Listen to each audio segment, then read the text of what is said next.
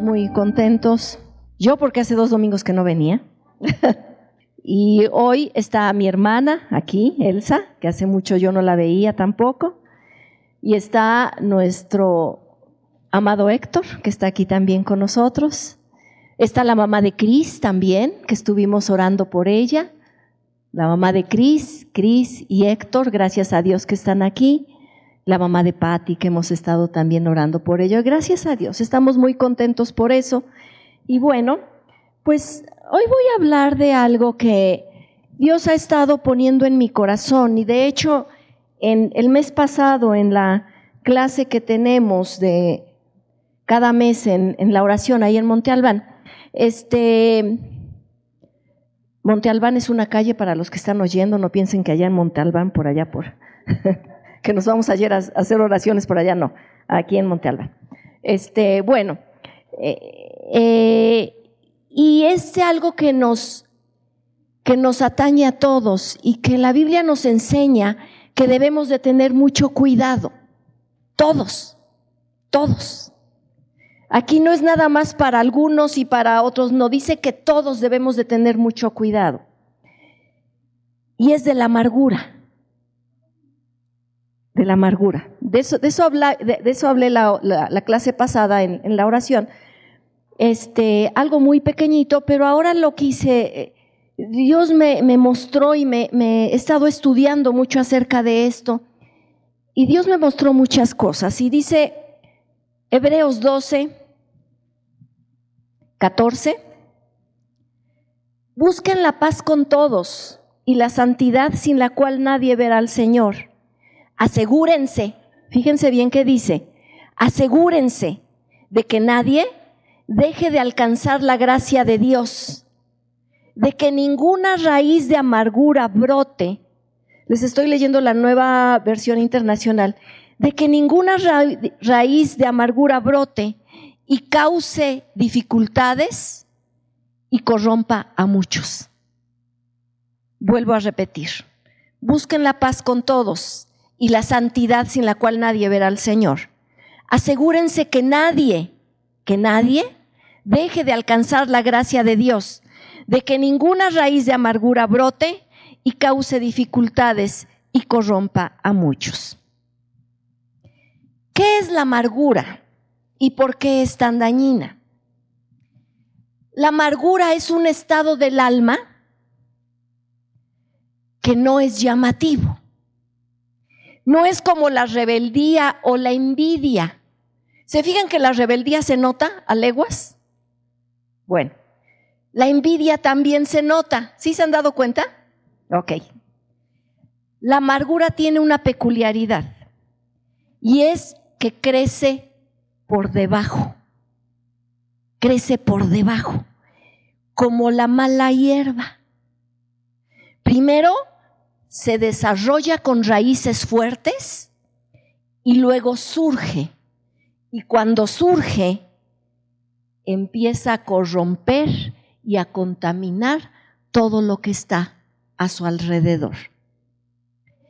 Les voy a decir que es una mala hierba, lo, leí de una investigadora de la UNAM. La mala hierba es una planta que crece en un lugar donde no se desea que crezca. Esa es una mala hierba. Por ejemplo, si tienes un sembradío de, dicen que por ejemplo en Inglaterra, que tienen, ya ven que los pastos ingleses son muy codiciados y son preciosos, pues ahí crece la menta como mala hierba. Y se empieza a reproducir de tal forma que ese pasto tan hermoso y verde lo acaba, lo acaba. Entonces, es una planta que crece donde no se desea que crezca. Tiene como característica una mala hierba que es tenaz, con abundante semilla, se reproduce rápido y puede llegar a desplazar el producto que se sembró. Y les voy a leer lo que dice esta, esta investigadora. Dice, habla del maíz silvestre. En el valle de Toluca sucede mucho que sale una malla hierba que se mezcla entre el maíz y hace una nueva planta híbrido, una combinación. que no se distingue de una planta de maíz. Es igual. El agricultor no se percata de, que esta, de esta planta hasta que empiezan a salir los frutos.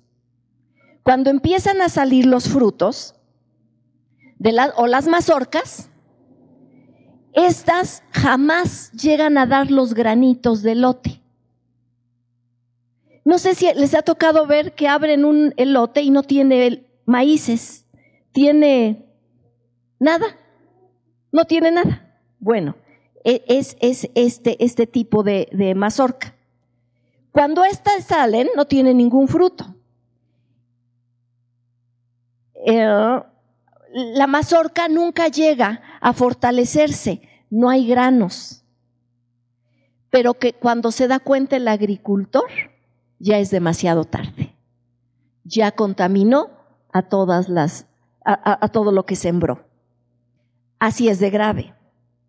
La Biblia nos dice, asegúrense, asegúrense, que nadie deje de alcanzar la gracia de Dios. ¿Qué significa asegurarse? ¿Les ha pasado a ustedes que ya salieron de su casa y dicen, chispas, creo que dejé conectada la plancha? O dejé la ventana abierta y va a llover. ¿Les ha pasado? ¿Qué hacen? Se detienen, se regresan y se aseguran de que esté cerrado, de que esté desconectado, ¿sí? Eso es asegurarse. Detente y regrésate. Eso es lo que nos está diciendo. Detén, detén tu vida. Deténla ahorita. Y asegúrate de que no haya raíz de amargura. Bueno, fíjense bien, les estoy diciendo por qué es tan grave. Al igual que la mala hierba, la amargura empieza a desarrollarse subterráneamente en nuestro interior. La amargura es la suma de heridas. Eso es la amargura. Por, vamos a ver, son por de heridas provocadas. Por ejemplo, el dolor por algo que nos hicieron. Nos avergonzaron, no te valoraron, te traicionaron, te abandonaron, no te cuidaron cuando debían hacerlo, te compararon, o el dolor de perder a alguno de tus padres o a los dos, o el dolor de haber perdido a un ser querido, una mala atención médica que te provocó problemas, te pidieron dinero y no te lo pagaron, es dolor, ¿ok? Por frustración también, ver que tu familia no cambia, trabajar y trabajar y no ver que mejora tu situación económica, ¿les ha pasado? ¿No te dieron el puesto que te habías ganado? ¿Te reprobaron en tu examen y ahora sí estudiaste? Porque bueno, cuando nos reprueban y no estudiamos decimos, bueno, pues ya, pero estudiaste y te reprueban. Algo que te prometieron y no te lo dieron. Frustración. Por anhelos no alcanzados también. Fíjense, en nuestra cabeza podemos tener una película de nuestra vida ideal. ¿Sí les ha pasado? Que decíamos, decimos, ay, si mi hijo se portara de esta forma, yo sería tan feliz, ¿no? Y así pensábamos cómo podría ser ese hijo ideal, o ese esposo ideal, o esa esposa ideal, o los vecinos ideales. Pero cuando la realidad es otra, también se tiende a, que te duela, a que te duela. Conocí a una joven, un matrimonio joven, que ella tenía una forma de pensar muy peculiar. Ella se imaginaba, me acuerdo que se iban a casar, y ella se imaginaba cómo iba a ser su matrimonio, su embarazo, hasta cómo iban a morir ellos dos. Decía, vamos a morir de la manita los dos ya viejitos, acostados. Pero ella ya se había hecho toda la película. Cuando ella se casa y se embaraza y se da cuenta que el embarazo no es miel sobre hojuelas, ¿se han dado cuenta? Te duele por acá, la panza te apachurra, bueno, todo, ¿no? Pero ella se había imaginado y cuando no, no, su idea de embarazo no era así, ella se puso muy mal, muy mal, muy mal, porque ella tenía una idea. Entonces era, son anhelos que no alcanzamos y que esa realidad nos amarga. También los errores cometidos, pero no reconocidos. Porque duele equivocarse o no. ¿Verdad que sí? Pero si no se reconocen, ¿qué creen? Trae amargura. Por esas causas y muchas más, ¿eh? Hay muchas más. Pero son algunas por las que se puede estar guardando y guardando y guardando. Por lo general, estas, estas heridas vienen en nuestra infancia y de personas muy cercanas a nosotros. Casi siempre. Y ya con el tiempo también, claro. Entonces, ¿por qué es tan dañina? ¿Por qué hace tanto daño? La Biblia nos da un ejemplo de una raíz, porque la amargura es algo que crece y se fortalece en lo oculto y está encubierto por justificaciones. Les voy a decir, es que tú no sabes cuánto me dolió. Es que como a ti no te pasó. Es que nadie me puede entender. Es que siempre me están lastimando. Parece que tengo un blanco aquí al tiro al blanco. ¿Se les, eh, no, no, han escuchado a gente? que todos los, los ataques van en, en, mi contra. Parece que tengo aquí una diana, ¿no? Aquí. Y que todos le atinan. Es que nadie se acerca a mí. Es que a nadie le importo y nunca le he importado a nadie. Es que siempre he estado solo o he estado sola. es que yo he dado todo. ¿Han escuchado eso? Y fíjense, todo esto que les dije no quiere decir que no sea cierto. Hay cosas que ustedes han vivido, que cada uno de nosotros hemos vivido, que yo no las he vivido. O hay cosas que yo he vivido que ustedes no las han vivido, ¿o no? Claro, eh, todo esto puede ser cierto. Claro que sí, claro que sí. Hay gente que parece como tiro al blanco, que todo mundo los lastima. ¿Sí se han dado cuenta? Sí, eso es cierto. El problema con la amargura es que se alimente. Ese es el problema, alimentarla. Porque al alimentarla se vuelve como un verdugo en nuestra mente y en nuestro corazón.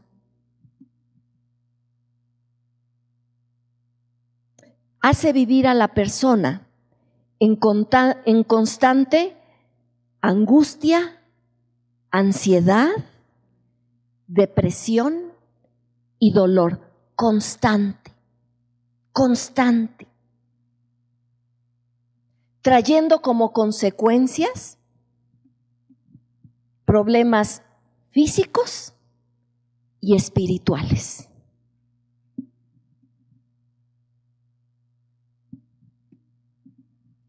¿Por qué espirituales? Porque distorsiona todo lo que se recibe de Dios. Se distorsiona.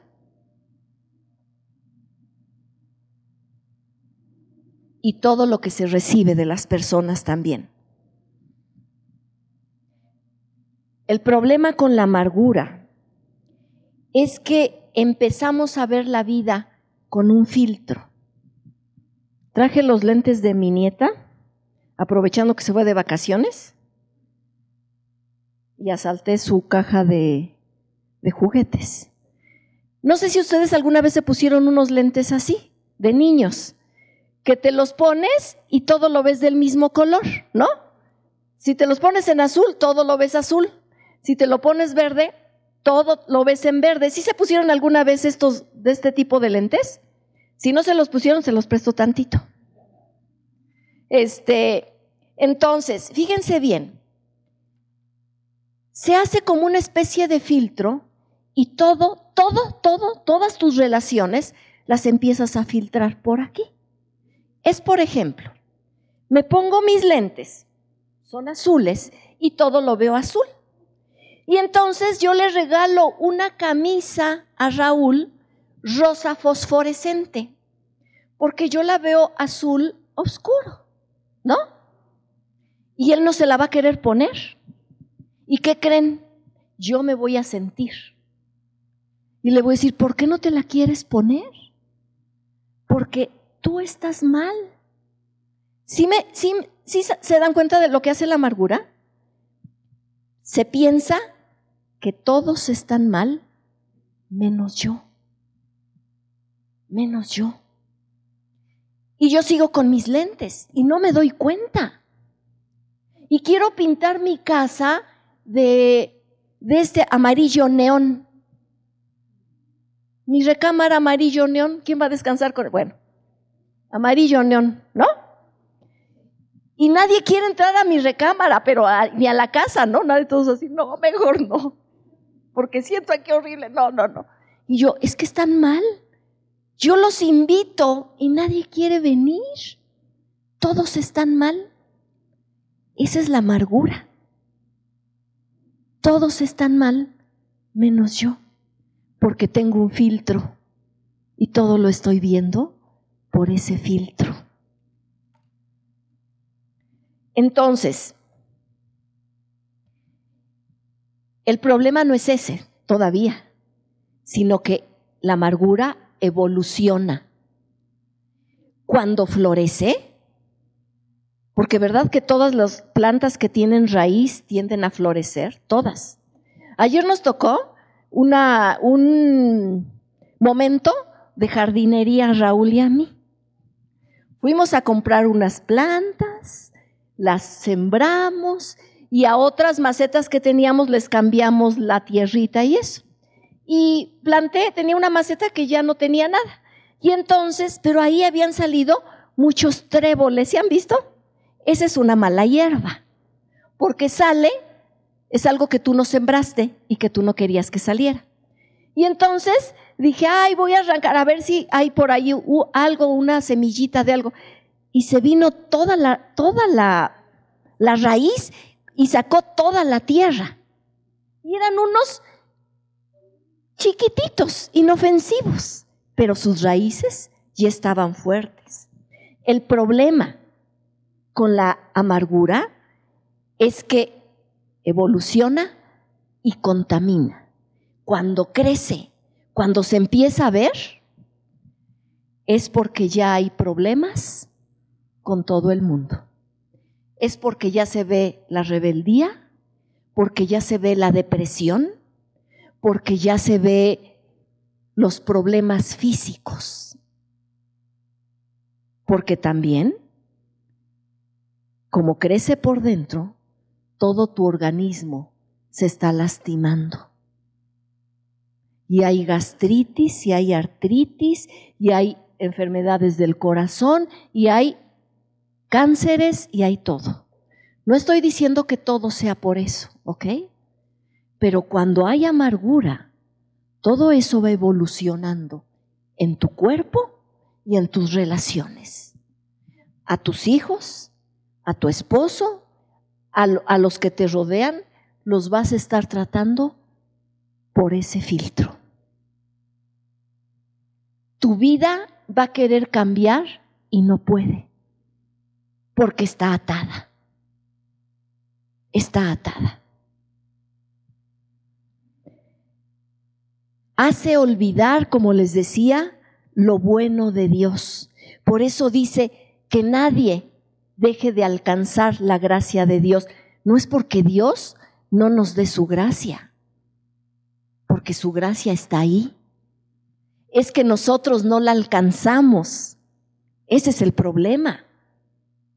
Porque estamos ocupados alimentando, ¿qué creen? La amargura, alimentándola. Entonces, por eso es que no se alcanza esa gracia de Dios.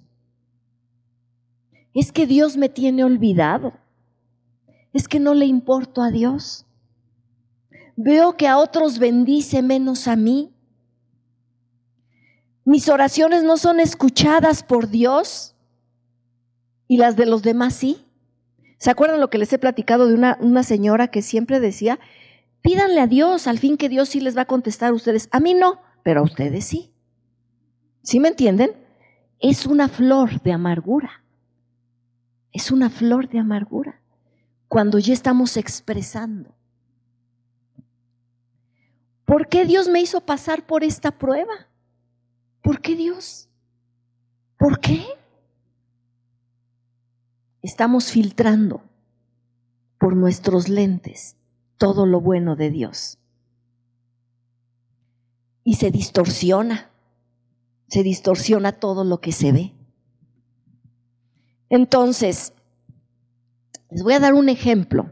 De hecho, vamos a ver dos ejemplos de dos mujeres. ¿Se acuerdan de Mical, la hija de Saúl? La primera esposa de David, del rey David. Bueno, antes era David, era un pastorcito. ¿Se acuerdan cuando David va a pelear contra Goliat?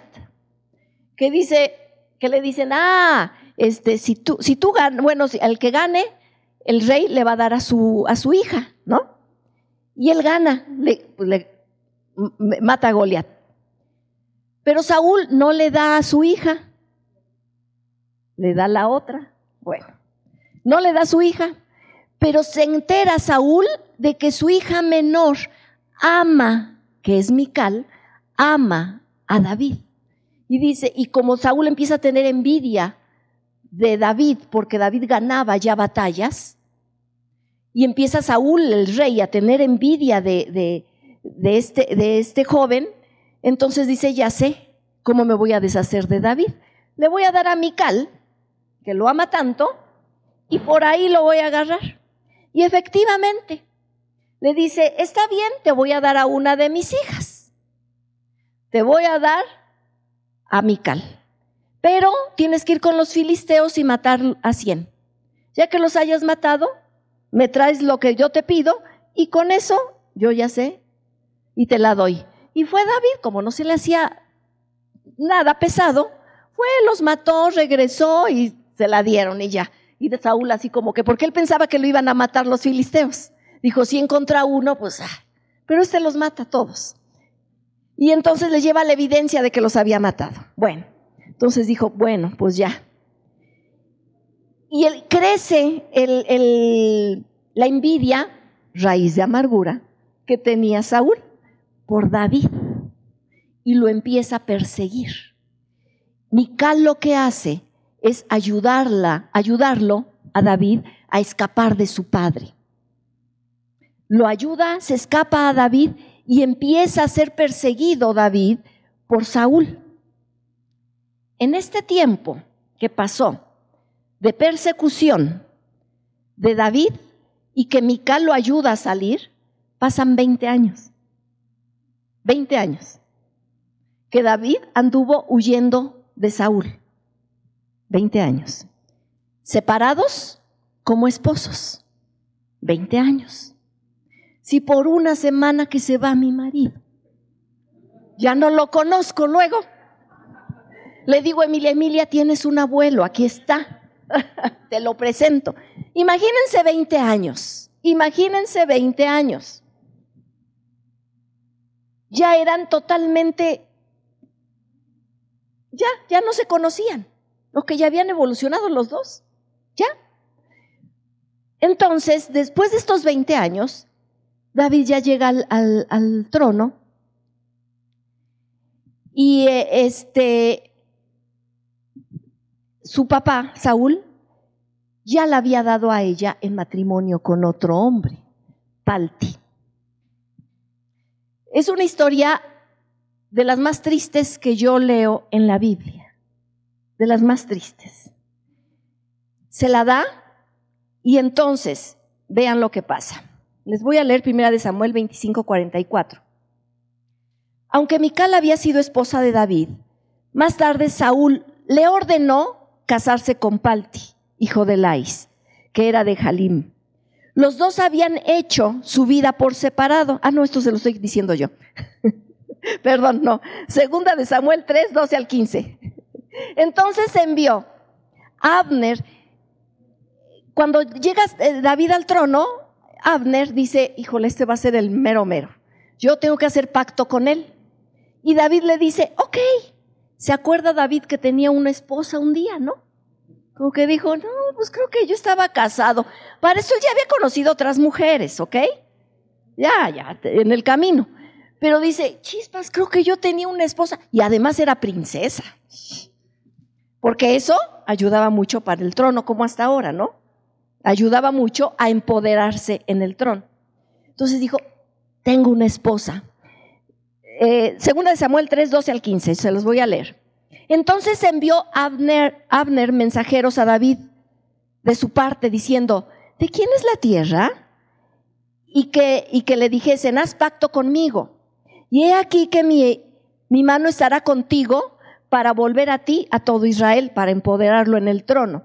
Y David dijo, bien, haré pacto contigo, mas una cosa te pido, no me vengas a ver sin que primero me traigas a Mical, la hija de Saúl, cuando vengas a verme.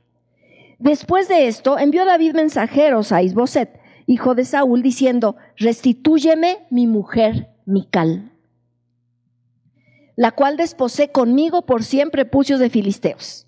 Entonces, Isboset envió y se la quitó a su marido, Paltiel, hijo de Lais.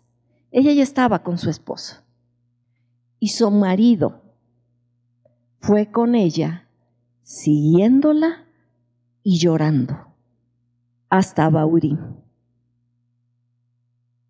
Y le dijo a Abner, anda, vuélvete y entonces él se volvió. Dice en la nueva traducción, en la traducción actual dice, ya basta de lloriqueos, regrésate. Y él se regresa. En toda la Biblia no he encontrado una narración donde un hombre ame tanto a una mujer. En otras versiones dice que él iba corriendo atrás de la carroza por su esposa y lo separan. ¿Ustedes qué creen? ¿Mical habrá tenido dolor por esa acción? ¿O dijo, ay, qué padre, ya me voy a otro? No, le dolió, le dolió. Pero ¿qué creen que pasó? Que guardó ese dolor, lo guardó. Y después sigue la narración, este, en ese tiempo se había perdido, se habían llevado el arca del pacto, que era el arca donde estaba la presencia de Dios. Y se la habían llevado los contrarios. Entonces dijo David, la voy a traer. Como este era bien peleonero, pues va por ella. ¿Y qué creen que la trae de regreso? Y entonces el David venía bailando y cantando bien feliz y dice, segunda de Samuel 6, 16, cuando el arca del Señor llegó a la ciudad de David, aconteció que Mical, hija de Saúl, miró desde la ventana y vio al rey David que saltaba y danzaba delante del Señor y le menospreció en su corazón. Como que dijo, qué ridículo, viejo payaso, ¿no? O sea, amargada, con dolor, ¿qué no pensamos o no? O decimos, ay, que Dios lo bendiga. No, no, no decimos eso. Yo ya me imagino todo lo que dijo dentro de su corazón. Ay, este ridículo, bailando ahí con su faldita, ¿qué es eso? Uh. Segunda de Samuel 6:20. Fíjense lo que sucedió. Volvió luego David para bendecir su casa y saliendo Mical a recibir a David, dijo, cuán honrado ha quedado hoy el rey de Israel, descubriéndose hoy delante de los criados de sus siervos, como se descubre sin decorum cualquiera. ¿Qué creen que estaba saliendo de la boca de Mical? La flor. Ya había florecido lo que había guardado en su corazón. Dolor, sí. ¿Hicieron algo equivocado con ella? Sí. Pero ya estaba floreciendo. Ya estaba floreciendo. Entonces,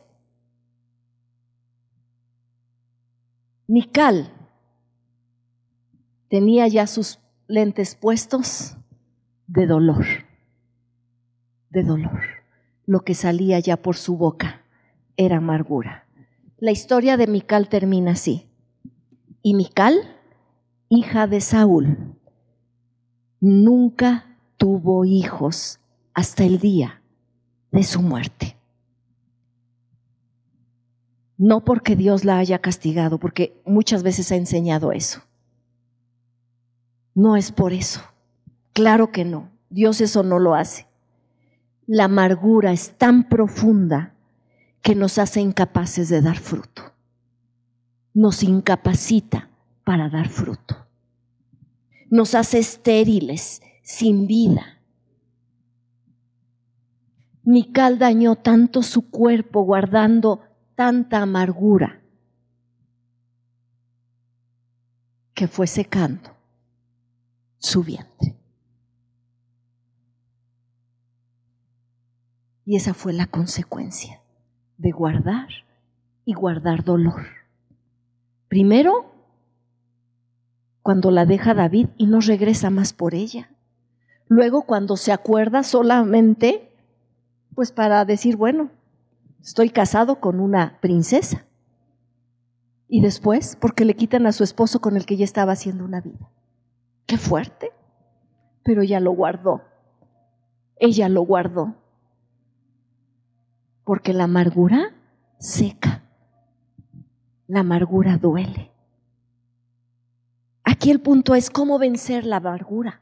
¿Cómo se puede vencer la amargura? Ahora les voy a contar otra historia. Esta es bonita. ¿Ok? Es la historia de Ana.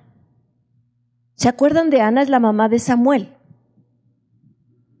Este.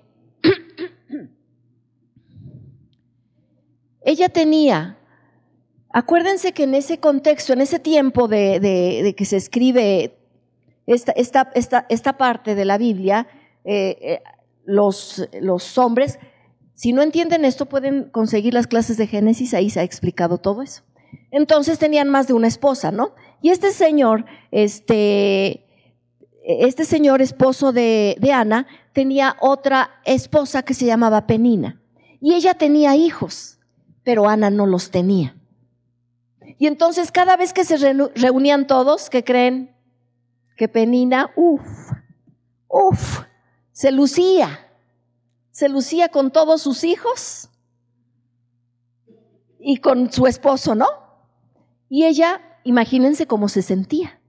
Acuérdense que en ese tiempo las mujeres, si no tenían un hijo, es como si no tuvieran nada de valor. Acuérdense, en ese contexto en el que estamos leyendo. ¿Cómo creen que se sentía Ana? Sin valor. No sirvo. Soy como un mueble, algo así. Entonces, ¿qué fue lo que hizo Ana? Primera de Samuel 1 del 1 al 8. Y el Cana, su marido, le dijo a Ana, ¿por qué lloras? ¿Por qué no comes? ¿Y por qué está afligido tu corazón? ¿No te soy yo mejor que los que diez hijos? Tenía un esposo que la amaba, pero ella no lo consolaba eso. Y se levantó Ana después de que hubo comido y bebido en Silo. Y, y mientras el sacerdote Elí estaba sentado en una silla junto a un pilar del templo del Señor, ella, con amargura de alma, oró al Señor y lloró abundantemente. ¿Cómo podemos salir de, la, amargura? Número uno, reconocer nuestra condición.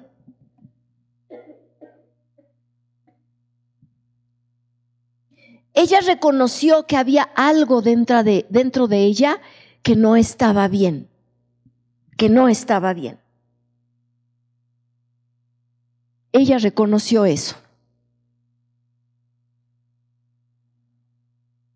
Dice que con amargura de alma oró al Señor y lloró abundantemente. ¿Qué creen que le decía a Dios? ¿Qué creen? ¿Qué creen que le decía a Dios?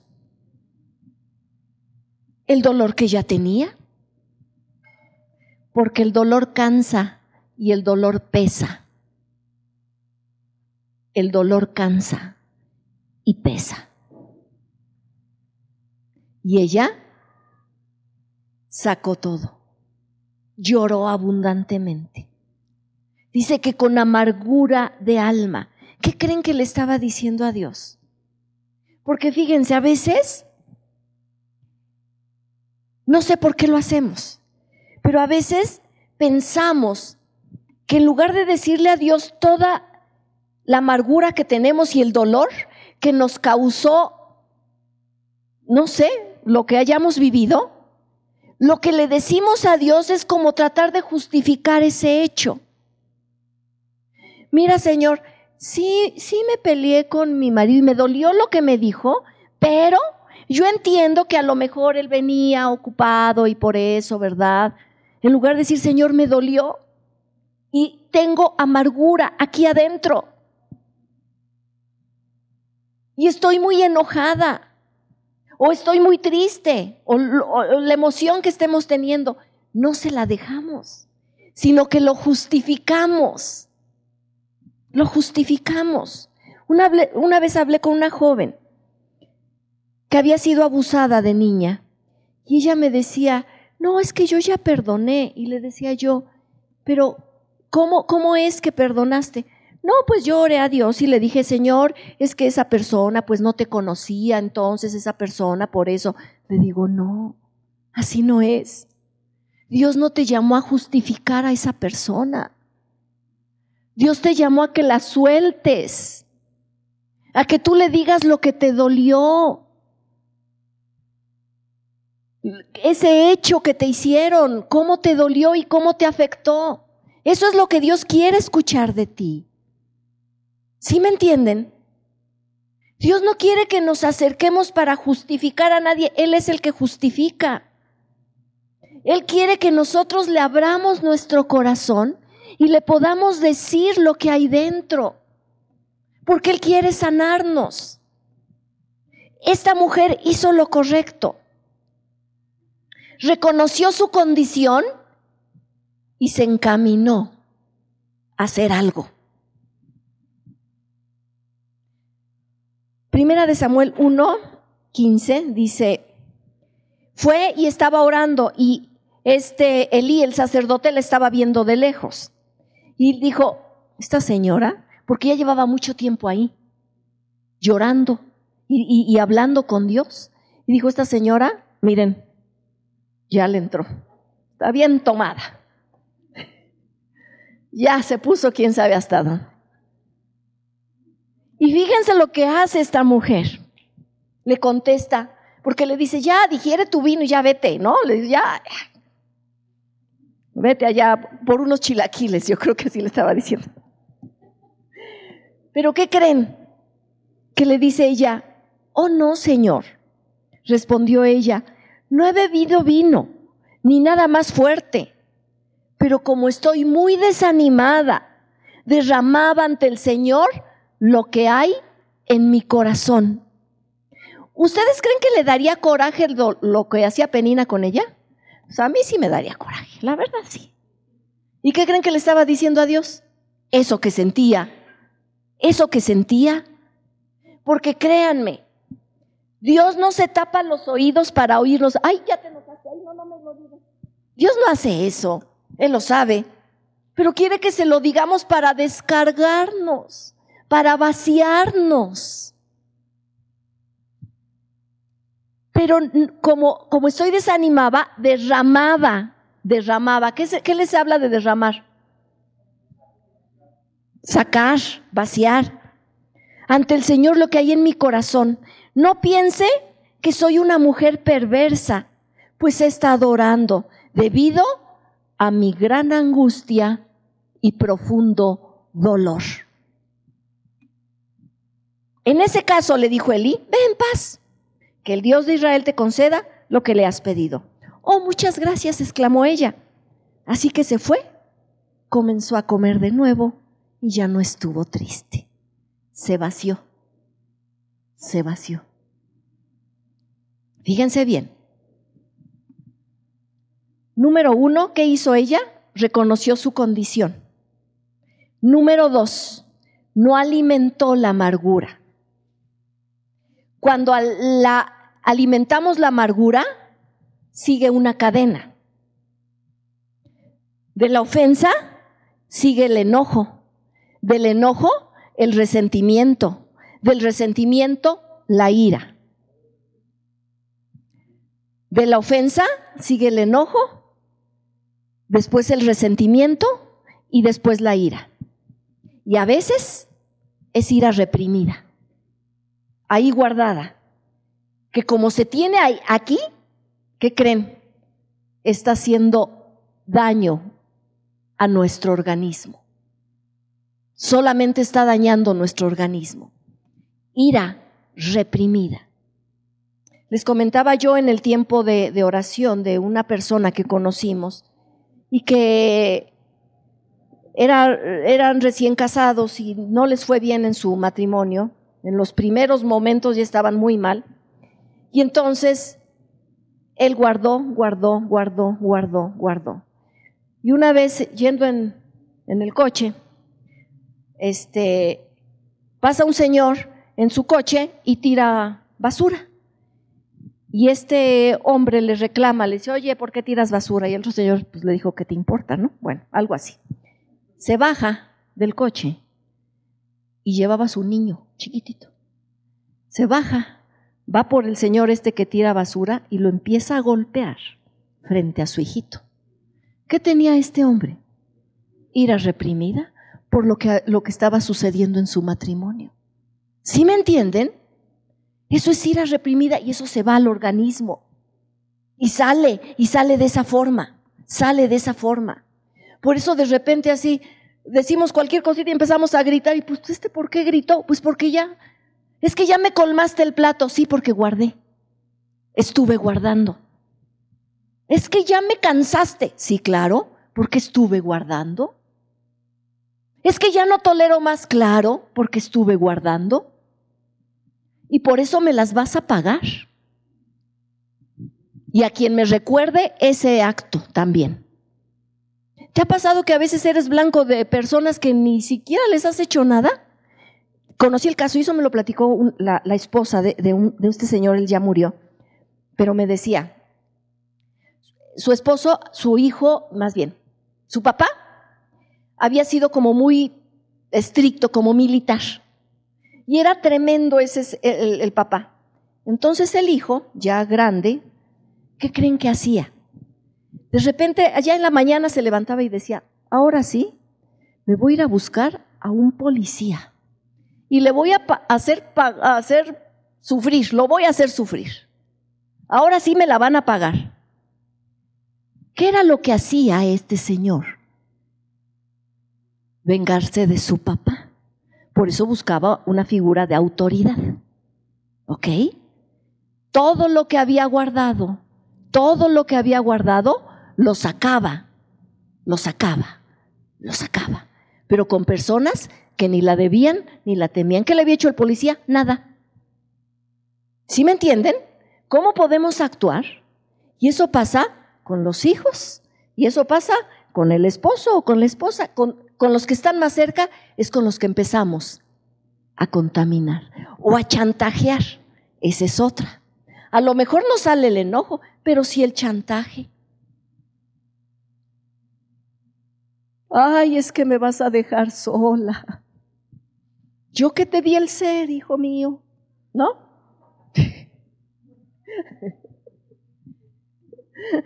¿Sí o no? Ay, es que no me veniste a ver y estuve enferma. Pero te estoy viendo y ya me siento mejor. Ah.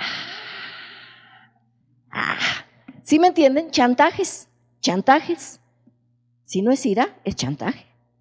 El chiste es que se empieza a ver, porque la amargura está dentro. Control, esa es otra. Esa es otra. Tú vas a hacer lo que yo digo y cómo lo diga. Porque si no, uff, control. Eso es parte también. ¿Sí entendemos? No alimentó la, no, no alimentó la amargura. Fíjense, Efesios 4, 25 al 27 dice, 26 y 27 dice, además no pequen al dejar que el enojo los controle.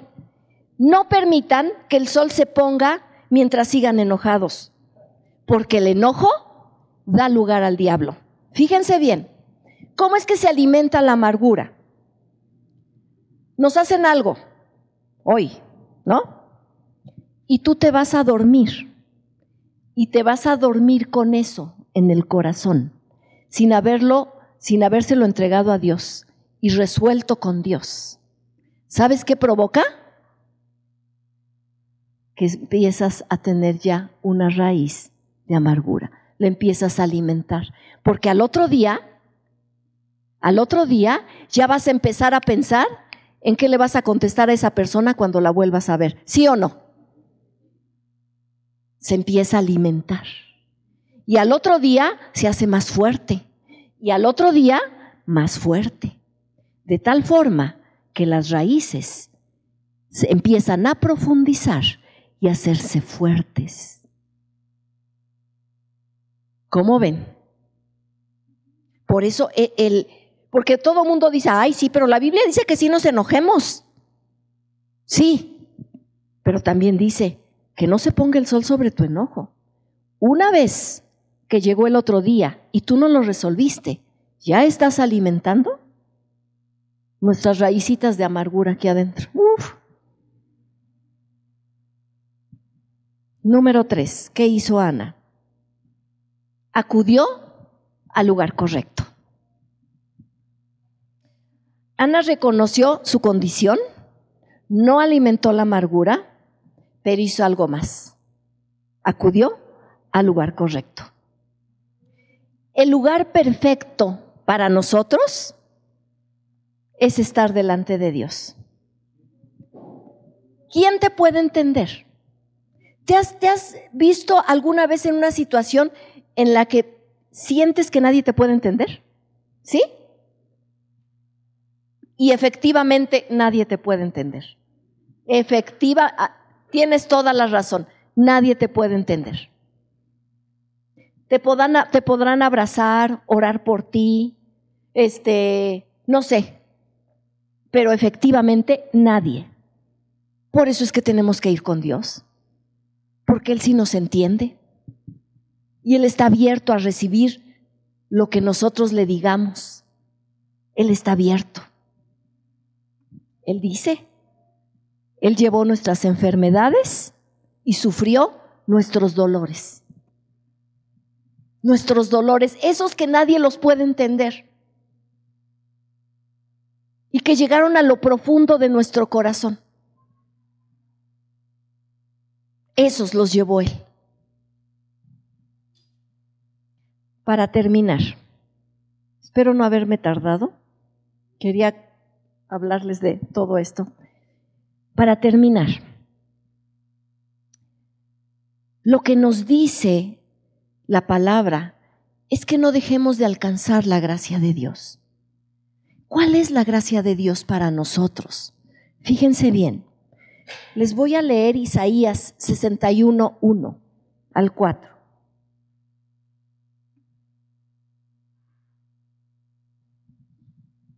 habla de Jesús y Jesús es el que, el que está expresando.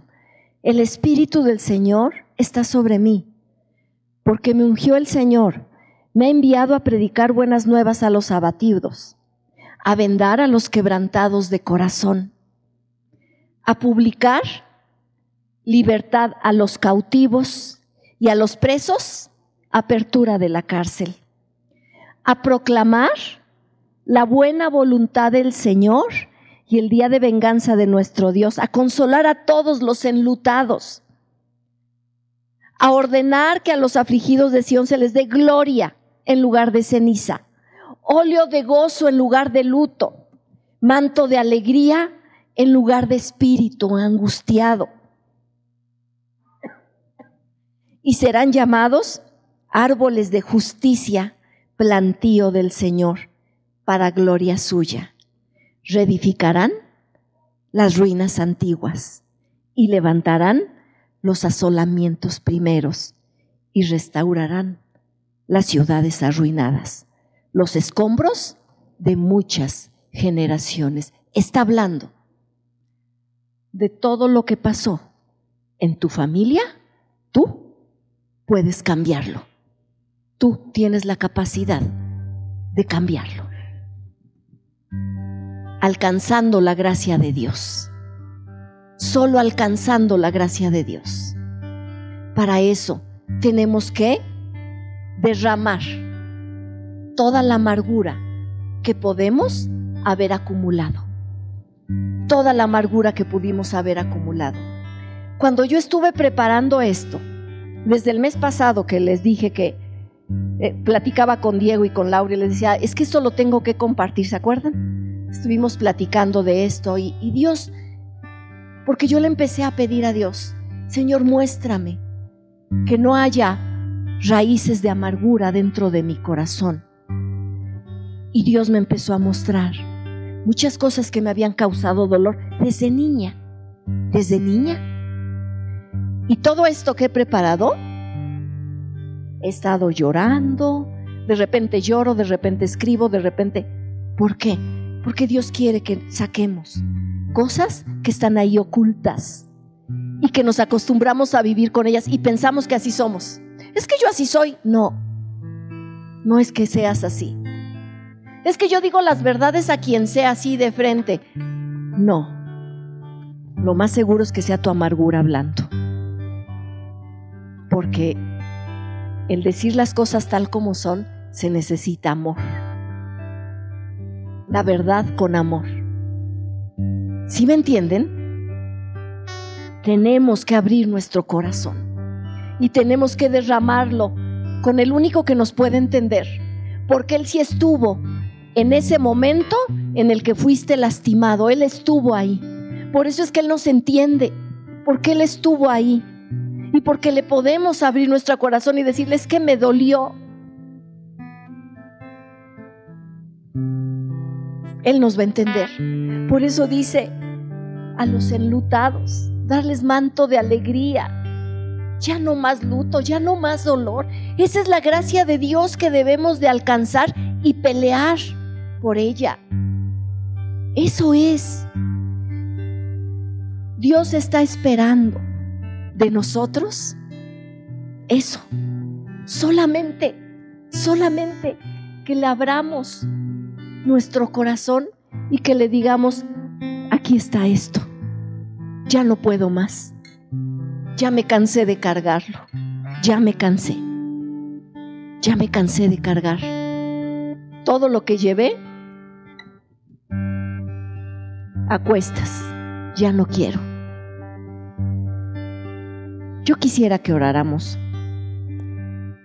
Creo que es un buen momento y Dios quiere que los que estamos aquí podamos alcanzar esa gracia que está a nuestra disposición. Y si hemos estado guardando dolor, tristeza, depresión, o hasta incluso enfermedades que sabemos que son causadas por, por lo que hay dentro, que hoy podamos entregárselas a Dios. Hoy es nuestro momento. No importa en qué momento te, te viste lastimado, no tiene que ser de niño, a veces es cuando te casas, a veces es cuando tienes hijos. Hay muchos eventos en nuestra vida porque somos humanos. La gran diferencia entre una vida cambiada en Dios y otra no es aquellos que abren su corazón y reconocen su condición. Esa es la única diferencia. Todos tenemos cosas, pero hay una diferencia. Los que dicen sí quiero y quiero que Dios hoy entregarle mi, todo lo que hay dentro y que Él more en mí, derramar lo que hay ahí.